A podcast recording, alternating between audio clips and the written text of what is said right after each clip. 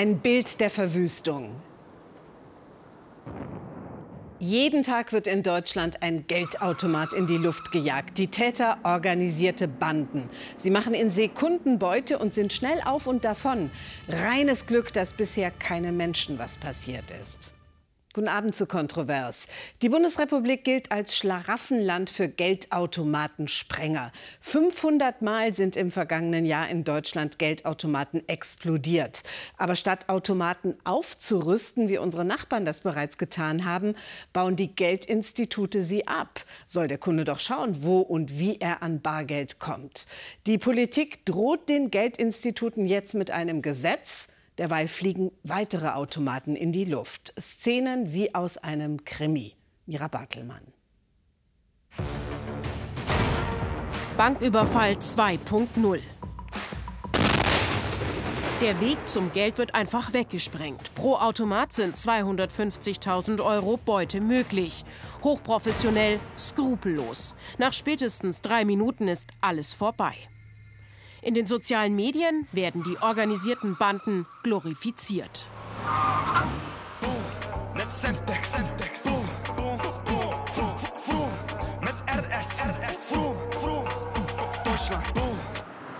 Wir sind in Eching in Niederbayern. Hier direkt neben dem Autobahnzubringer befindet sich ein Gewerbegebiet mit Geldautomat. Vor einigen Monaten sah es hier noch so aus. Der Automat gesprengt die Täter flüchtig. Zurück bleiben Scherben und schockierte Angestellte. Das ist jetzt ja auch nicht das erste Mal gewesen. Das ist jetzt schon das zweite Mal in vier Jahren. Und mittlerweile habe ich dann wirklich immer ein komisches Gefühl dann hier. Die Täter schlagen zu, obwohl sich nebenan in der Spielhalle Menschen befinden. Statistisch gesehen wird in Deutschland jeden Tag ein Automat gesprengt. Allein in Bayern 2022 37 Automaten, so viele wie nie zuvor. Die Täter greifen vorwiegend in ländlichen Regionen zu. Hier sind Schnellstraßen nah und es gibt weniger Polizeistreifen. Termin beim Bayerischen Landeskriminalamt. Hier leitet Jürgen Harle das Sachgebiet organisierte Kriminalität. Er erklärt anhand dieses gesprengten Automaten, wie groß die Wucht der Explosion ist. Die Dressurtüre wurde herausgeschleudert und man sieht an der Tür, wie massiv die ausgeführt ist. Und die wird im Regelfall aus dem Gebäude geschleudert und fliegt da bis zu 80 Meter weit äh, ins Umfeld und stellt natürlich eine enorme Gefahr für jeden da, der sich in dem Moment da aufhält. Die Tür wiegt über 100 Kilo. Noch gibt es keine Todesopfer zu beklagen. Trotz jüngster Fahndungserfolge müssen die Banken aus Sicht des LKA hierzulande dringend ihre Sicherheitsmaßnahmen erhöhen. Dieses Phänomen nahm seinen Anfang in den Niederlanden und äh, Frankreich. Die äh, niederländischen Banken setzen sehr flächendeckend äh, Färbe- und äh, Verklebesysteme in ihren Automaten ein. Und nachdem die äh, Sicherungstechnik da sehr weit fortgeschritten ist, äh, haben sich die Täter einfach örtlich verlagert und auf, das wesentlich, auf die wesentlich schlechter gesicherten Automaten in Deutschland verlegt. Die Kriminellen kommen bis nach Bayern. Gegen einige wird unter anderem wegen versuchten Mordes ermittelt. Die Täter gehen gezielt vor. Sie werden geschult. Da finden offenbar ähm, ganz gezielte, ja, man kann sagen, Trainingsmaßnahmen statt.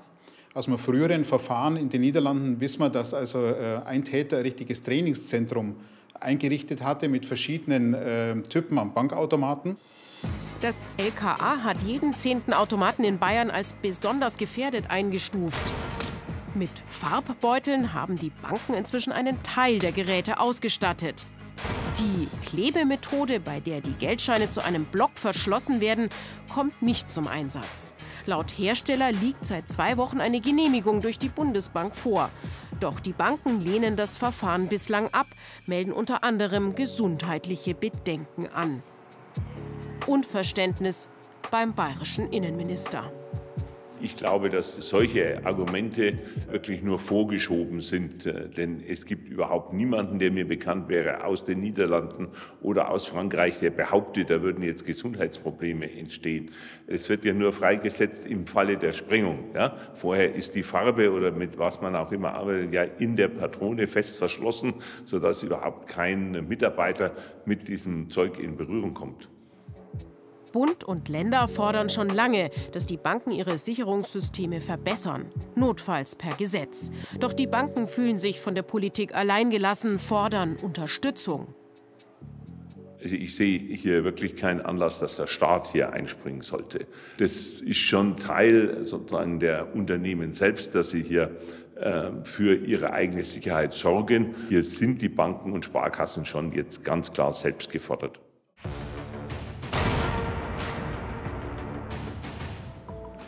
Wir fahren nach Mistelbach nahe Bayreuth. Hier hat die Volks- und Raiffeisenbank noch ein ganz anderes Mittel gefunden, um der Gefahr von gesprengten Automaten aus dem Weg zu gehen. Das Gerät wurde vor ein paar Wochen einfach abgebaut und die Filiale geschlossen. Ich hätte mir auch erwartet, dass man mit dem Bürgermeister spricht, aber das war in dem Fall nicht so. Leider.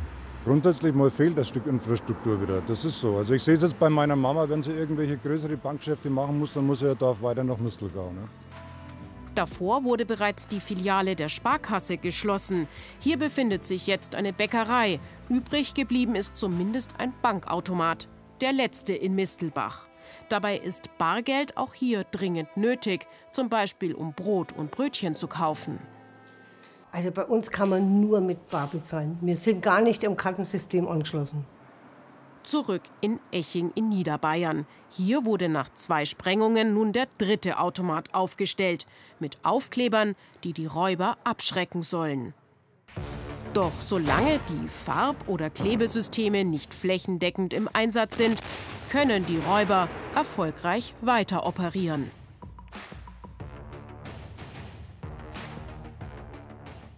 Im Kontroversinterview heute der Präsident des Genossenschaftsverbands Bayern, Gregor Scheller, der mehr als 200 Volks- und Raiffeisenbanken vertritt. Herr Scheller, wir haben gerade im Film gesehen, viele Banken bauen Automaten ab, statt sie aufzurüsten. Heißt das, Sie wollen sich das Geld für Sicherheitsmaßnahmen sparen und äh, wir Kunden schauen in die Röhre? Nein, wir wollen uns auf keinen Fall äh, bei den Volks- und Raiffeisenbanken das Geld sparen und Automaten abhauen. Wir arbeiten sehr intensiv daran, die Geldausgabeautomaten sicherer zu machen. Äh, auf der anderen Seite muss man aber auch sehen, dass in den letzten zwei Jahren etwa 30 Prozent weniger Verfügungen an den Geldausgabeautomaten äh, da sind. Und äh, deshalb ist es vielleicht so, dass der ein oder andere Automat abgebaut wird. Wir, müssen, wir äh, sind eher der Meinung, dass man differenziert schauen muss, wie man eigentlich die Automaten sicherer macht, ohne das Ganze mit dem Bade auszuschütten oder vielleicht große gesetzliche Vorgaben jetzt zu geben, damit man gerade viele Automaten weiterhin äh, den Menschen in Bayern zur Verfügung stellen kann. Wir haben gerade gesehen, viele Menschen sind abgehängt, vor allem auf dem Land, wenn sie kein Bargeld mehr kriegen oder dafür weite Wege in Kauf nehmen müssen. Ähm, das LKA bietet ja passgenaue individuelle Lösungen an, wie sie ihre Automaten nachrüsten können. Warum dauert das so lange, Herr Scheller? Also einmal, wir sitzen mit den äh, LKA wirklich zusammen immer an runden Tischen und äh, es gilt natürlich dann individuell äh, für jeden Standort die richtige Maßnahme herauszufinden, dann auch das Material zu bestellen. Wir, die Volks- und Raiffeisenbank in Bayern, investieren massiv in die Sicherheit der Geldausgabeautomaten, denn den größten Schaden aus den Sprengungen haben ja wir Banken selbst. Und deshalb haben wir Volks- und Raiffeisenbank auch das größte Interesse, unsere Geldausgabeautomaten sicherer zu machen und weiterhin kundenfreundlich.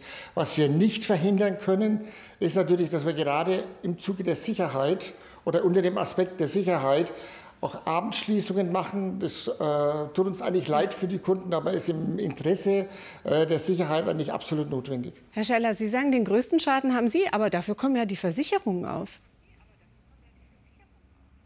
Ja, die Versicherungen kommen vorrangig dafür auf, aber das kennen Sie ja auch. Wenn eine Versicherung Ihnen einen Schaden begleicht, dann steigt im nächsten Jahr die Versicherungsprämie. Und die Versicherungsprämien steigen erheblich und die Investitionen in die sicheren Automaten sind auch eine erhebliche Investition. Äh, aber es liegt uns daran, eigentlich vorrangig präventiv, äh, deshalb die Sicherungsmaßnahmen in den Geldausgabeautomaten zu erhöhen. Warum und dafür stehen die unsere Volks- das alles hin? Wir haben eben gesehen, vor allen Dingen in den Niederlanden, da läuft das schon alles sehr gut mit Farbpatronen oder verklebten Scheinen. Warum schaffen die das, wir aber nicht? Also wir äh, bei den Volks- und Raiffeisenbank haben jetzt auch nachgerüstet auf Farbpatronen. Aber ich kann Ihnen dazu auch sagen, es gibt unterdessen einen Markt für gefärbte Geldscheine äh, irgendwo auf der Welt dass man auch selbst gefärbte Geldscheine wieder zu Geld machen kann. In dem Sinn und äh, absolute Sicherheit sieht man, ist also schwer immer zu finden, weil die, die äh, Banden, die die Automaten sprengen, natürlich auch immer findiger werden. Und äh, man kann natürlich die Niederlande nicht, glaube ich, mit der Bundesrepublik Deutschland als Flächenstaat vergleichen. Und die Menschen in Deutschland erleben natürlich auch ja. äh, das Bargeld. In den Niederlanden ist das Thema Zahlen mit der Karte schon viel verbreiteter als in Deutschland. Ja gut, das ist ein anderes Thema. Die Gewerkschaft der Polizei, die wirft Ihnen vor, dass sie durch die bewusste Untätigkeit, ich zitiere, für ein hohes Risiko bei Unbeteiligten sorgen. Mit anderen Worten, die Banken setzen Menschenleben aufs Spiel. Das ist ein harter Vorwurf.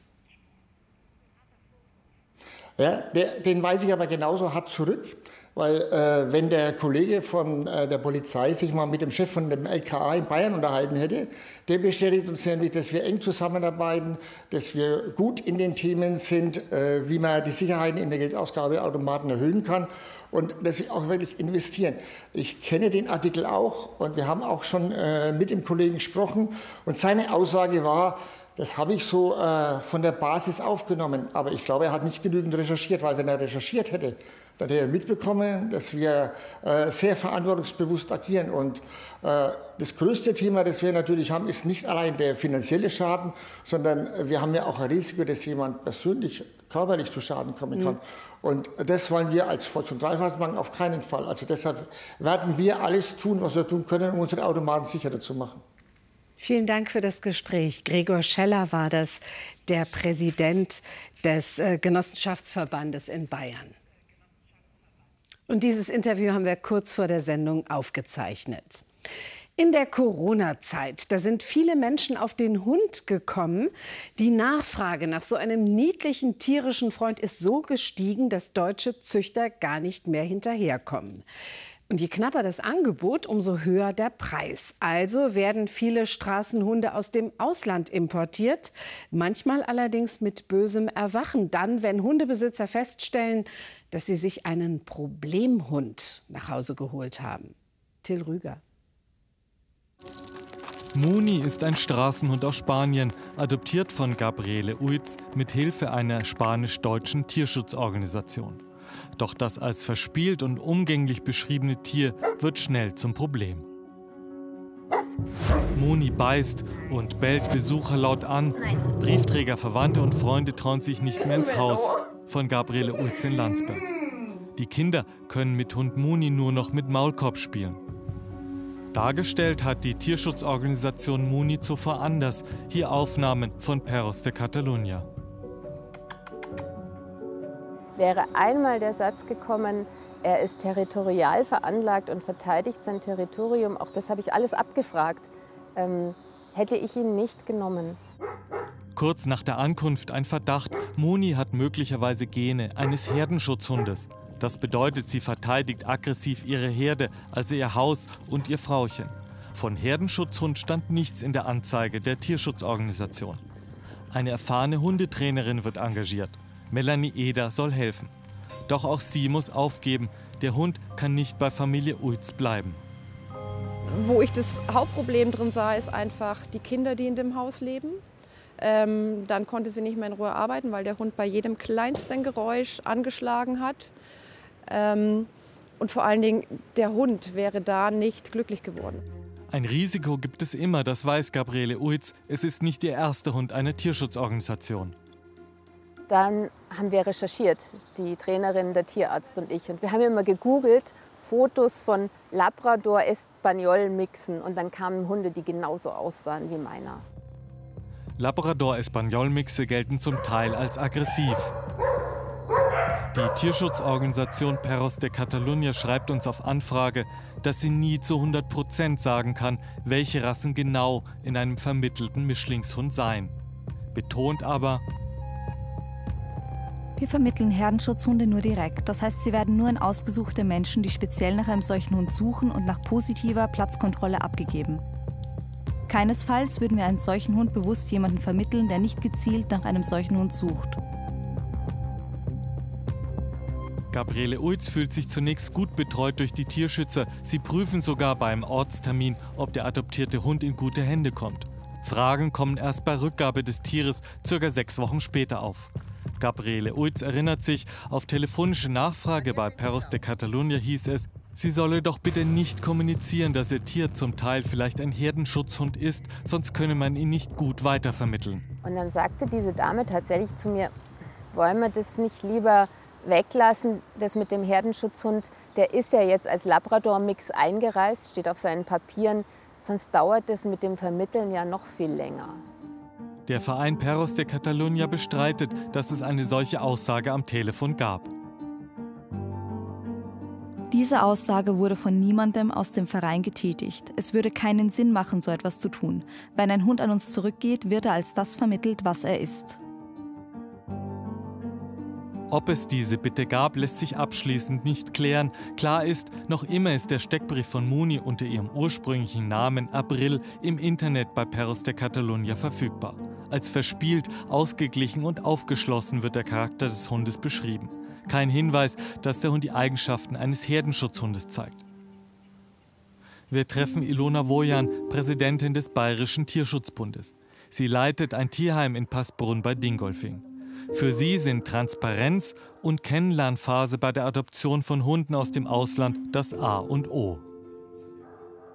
Das ist für mich alles andere als seriös, denn es wird ja beim nächsten, bei der nächsten Familie vielleicht das Gleiche sein, dass der irgendein Schutzverhalten, Ressort, äh, Familie verteidigt oder so. Ja. Nach weiteren Recherchen bekommen wir Kontakt zu einer Tiertransporteurin. Sabine S. will anonym bleiben. Sie hat hunderte Straßenhunde nach Deutschland gebracht.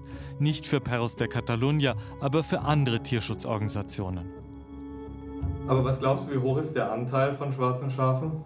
Höher als der, höher als der an seriösen. Ich, ich weiß es nicht, vielleicht 60 Prozent Schafe und 40 Prozent seriös, weil wir doch immer noch denken, dass man, dass Tierschutz ein Geschäftsmodell sein könnte. Es gibt immer wieder welche, die versuchen es darüber, ähm, vielleicht Geld zu generieren. Ein Geschäftsmodell, weil Hunde aus dem Ausland immer populärer werden. Laut Ilona Wojan hat sich das durch die Corona-Pandemie verstärkt. Immer wieder tauchen neue Anbieter auf.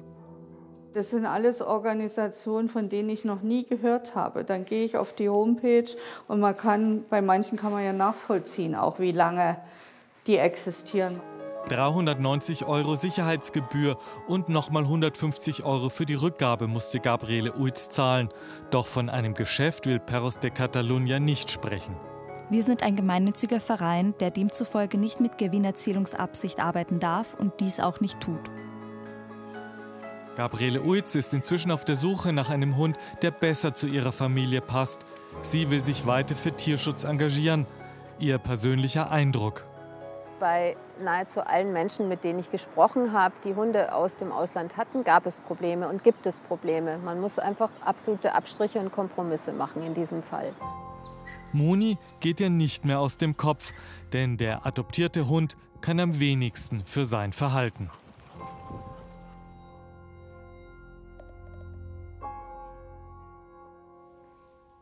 Hm. Themenwechsel. Der Traum von einer Profikarriere auf dem Rasen Oder wie hier im Schwimmbecken. Viele Kinder und Jugendliche trainieren, was das Zeug hält, damit ihr Traum wahr wird. Alles dreht sich um Sport, Sport und nochmal Sport und dann kommt lange nichts. Gilt übrigens auch für ihre Eltern. Ohne die könnten sich viele Talente ihren Traum abschminken. Wir haben junge Sporttalente und ihre Eltern begleitet. Ohne Mama und Papa keine Medaille? Die Kontrovers Story in Zusammenarbeit mit unseren BR Sportkollegen Lukas Schönmüller, Sina Wende und Johannes Kirchmeier. Sonntagmittag bei der Spielvereinigung Unterhaching. In wenigen Minuten hat Alex ein wichtiges Spiel.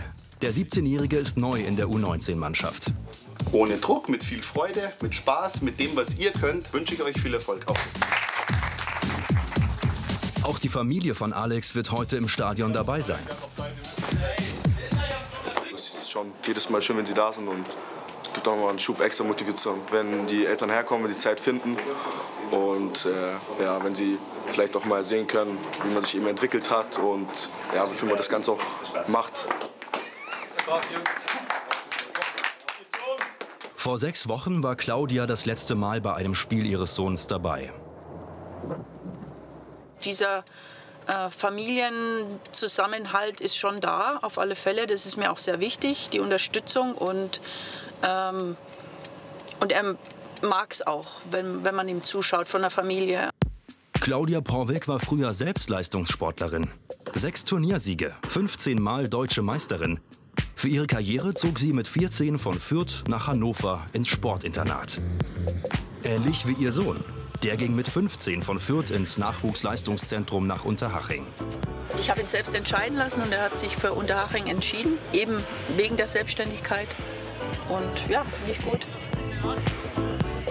Ist für uns eigentlich immer klar, wenn wir Spieler holen, dass es Top-Talente sein müssen, ähm, die, uns, die uns weiterbringen, wo wir auch eine ganz klare Idee haben, was am Ende rauskommen soll. Ansonsten macht es, glaube ich, keinen Sinn, die Jungs aus dem Umfeld rauszureißen. Gleich ist Anpfiff. Claudia und Tochter Sarah beobachten das Spiel von oben. Also beim Einlaufen denke ich, wird auf alle Fälle rüber gucken, weil er, ähm, das macht er immer, zu gucken, wer wo ist.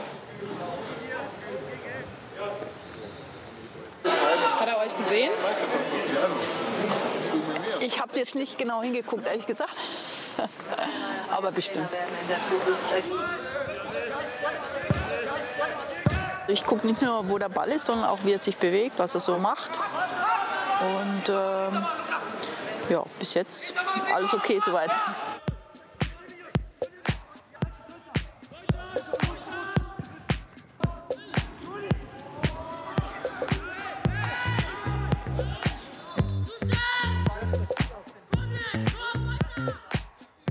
88. Spielminute.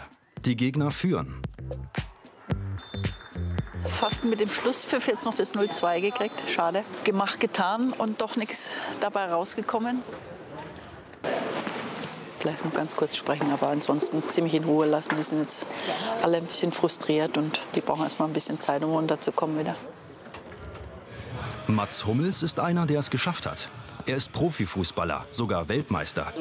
Mats hat das geschafft, wovon Alex noch träumt. Das hat er auch seinem Vater zu verdanken. Hermann Hummels hat seinen Sohn beim FC Bayern München in der Jugendmannschaft trainiert und gefördert.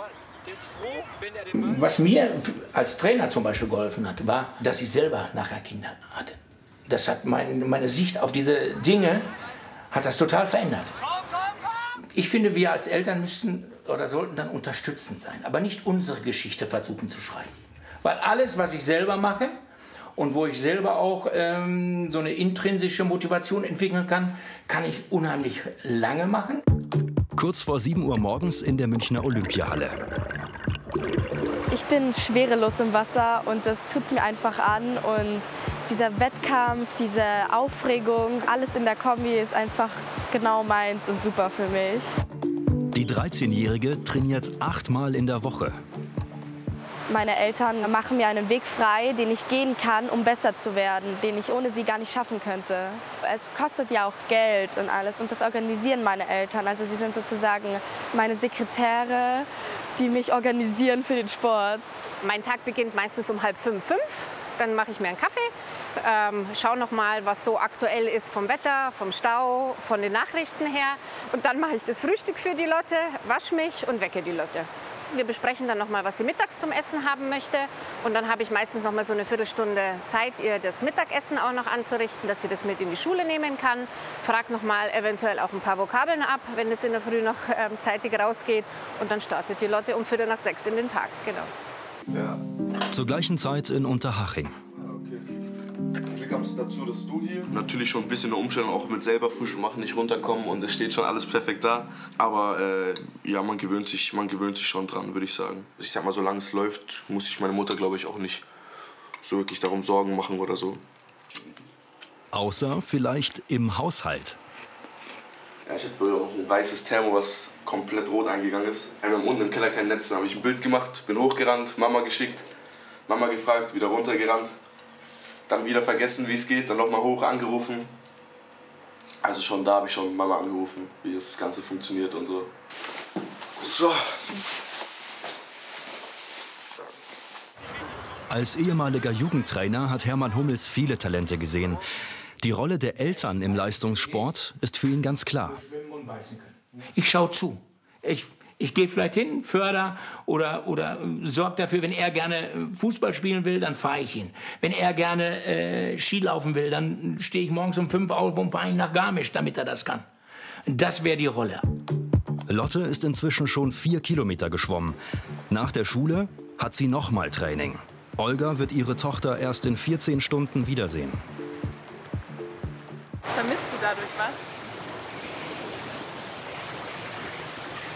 Bin ich eine Rabenmutter, wenn ich Nein sage?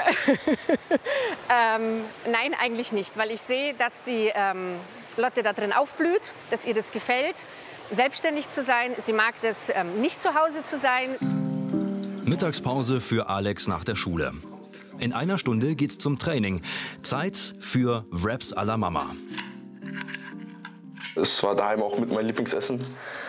Und dann hat sie mir das erklärt und dann ja, hat es ein, zwei Male gebraucht, bis ich bis ich drauf hatte. Ja. Sonst das meiste Zeug ist schon noch ein Tick Mama besser. Also da ist wirklich alles perfekt angepasst und so, auch mit den, mit den Würzen und so. Und mittlerweile schmeckt, schmeckt mein Essen auch recht gut. Ich hatte einmal eine Situation, wo ich mir ähm, in der Schule einen Ball auf die Hand bekommen habe.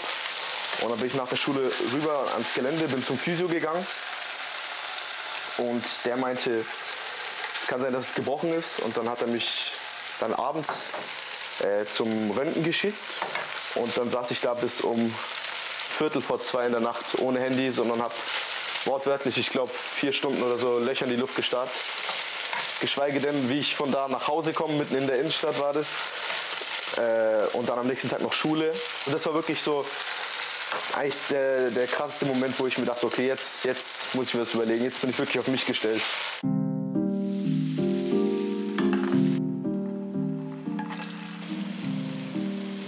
Weil ich das meine Mutter ja, selbst erlebt hat, hat sie einfach ein richtig gutes Gefühl dafür, wann ich was brauche, wann sie was zu mir sagt, was den Sport angeht und wann sie einfach auch vielleicht mal mich machen lässt. Echt gut, dass meine Mutter das selbst erfahren hat. Es war toll, man hat die Welt gesehen. Natürlich war es auch stressig, aber den Stress nimmt man nur am Rande wahr. Wenn du so aufwächst und lebst, dann ist das alles für dich selbstverständlich. Ein Jahr. Lotte wächst zu Hause auf. Noch. Denn nach den Dreharbeiten verrät sie uns, dass sie in ein Sportinternat möchte. Wer ins Haifischbecken geht, muss schwimmen und beißen können. Du musst viel machen, du musst viel Widerstand überwinden und du musst eine Mentalität haben, dass du bereit bist, das zu machen. Wenn du aber sehr früh immer nur von anderen Leuten deine Probleme gelöst werden, hast du diese Mentalität nicht. Auf sich alleine gestellt und ein Alltag weit weg von der Familie. Alex wird im Eiltempo erwachsen, will allem beweisen, dass der Umzug nach Unterhaching der richtige Schritt war. Alex und Lotte, zwei junge Sportler, die ihre Karriere ohne ihre Eltern niemals hätten beginnen können. Auf jeden Fall wünschen wir den Talenten viel Glück und die richtige Dosis Eltern. Die Kontrovers-Story in voller Länge in der ARD-Mediathek und im YouTube-Kanal von BR24. Weiter geht's jetzt hier im Programm mit den BR24 Nachrichten. Ihnen einen guten Abend. Kontrovers wieder am nächsten Mittwoch.